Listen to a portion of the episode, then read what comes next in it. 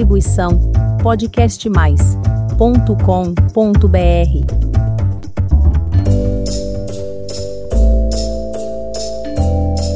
Olá, pessoal! A hora da diversão chegou com mais uma história do Baú das Fábulas. Arautos Kids apresenta O Galo e a Raposa.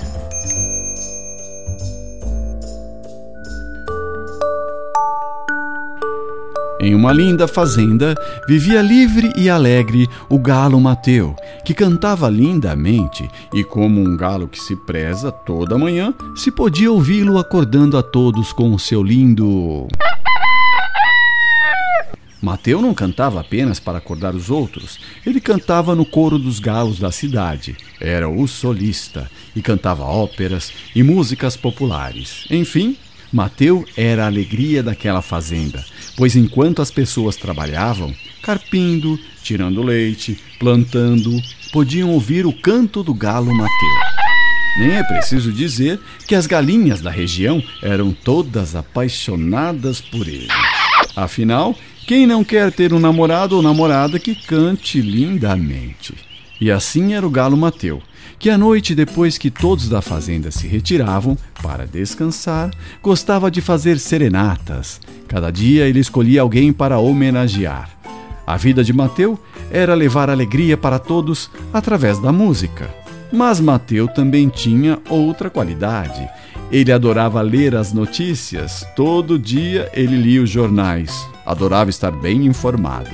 Era um galo inteligente e também era muito atento a tudo que acontecia à sua volta, e por isso estava sempre ligado para não ser surpreendido por alguma raposa. Afinal, ele era uma das comidas mais apreciadas por elas. Por isso, o galo Mateu desenvolveu um canto especial que todas as aves conheciam, que era, na verdade, um aviso de perigo. Assim, toda vez que ele percebia que uma raposa pudesse estar por perto, ele ia ao alto-falante da fazenda e cantava para que todas as aves soubessem e se protegessem. Num belo dia ensolarado na fazenda, Mateu recebeu os amigos do coral para um ensaio que acabou virando uma farra, com direito a um banho no lago, muito grão de milho e risadas. Uma festa completa. Neste momento, logo ali perto, atrás das árvores, uma raposa estava à espreita, só observando todas aquelas aves se divertindo e cantando. E à medida que observava, sua boca se enchia de água diante daquele banquete. Afinal, para ela, o galo Mateu e seus convidados não passavam de uma apetitosa refeição. Eis que, de repente, no meio daquela cantoria e risadas, Mateu começa a agitar suas asas e corre para o alto-falante da fazenda e dá o sinal de alerta. A galera do coral estranhou. Uns diziam que ele tinha enlouquecido, que não havia perigo por ali. Outros acreditavam e olhavam em volta, e apesar de não ver nada, começaram a procurar um lugar para se proteger. E eis que Mateu, esbaforido, aponta para os pinheiros que haviam ali e que, por sinal, eram bem altos. Uns deram risada, achando graça do desespero de Mateu, achando que era uma pegadinha. Outros correram para o alto do pinheiro e eis que de trás das árvores, em disparada, a raposa corre velozmente na direção das aves que ainda estavam ali, distraídas e achando tudo uma grande brincadeira. Então, desesperadas, todas começam a gritar e os galos que haviam ficado no chão, com uma rapidez incrível, conseguiram subir no pinheiro e se salvar. A raposa olhou para cima e percebeu que onde estavam as aves era muito alto e não conseguiria alcançá-las. Sendo assim, disse: Olá, meus queridos. De quem tem medo? Por que subir tão alto assim? Mateu respondeu ironicamente que era porque a vista lá de cima era muito bonita. A raposa achou graça e disse que Mateu, além de bom cantor, também era muito engraçado. Ardilosa como ela só, a raposa disse que não havia com o que se preocupar, porque ela trazia uma boa notícia: que o fato de já algum tempo não aparecer por ali era por causa de um motivo muito nobre e disse: Eu estava ocupado negociando a paz eterna entre os animais e consegui. E completou dizendo para que todos descessem do pinheiro para se abraçarem e que festejassem o Dia Nacional da Reconciliação. E gritou: Viva a paz entre os animais! O galo Mateu disse baixinho para os amigos: Eu leio o jornal todos os dias e não li nada sobre isso. Todos se olharam e entenderam que aquela era uma grande mentira inventada pela raposa.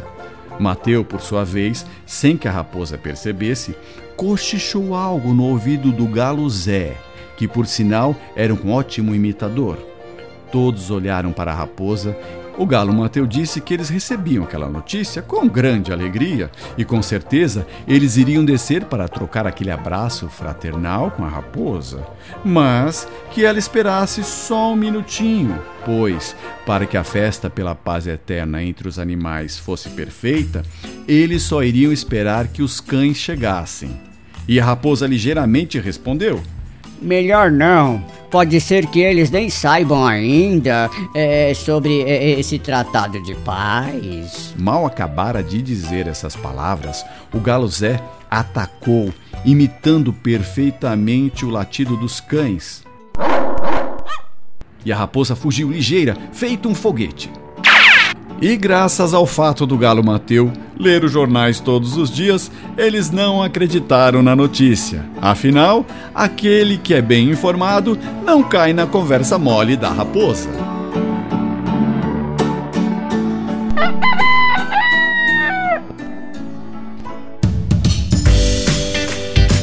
E assim chegamos ao fim de mais uma divertida fábula.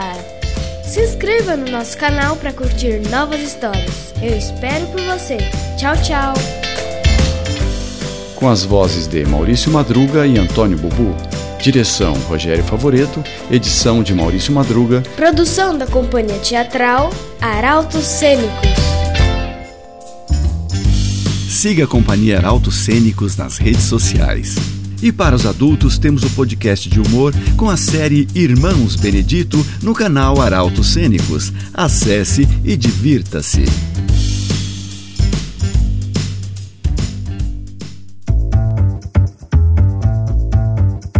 Distribuição podcastmais.com.br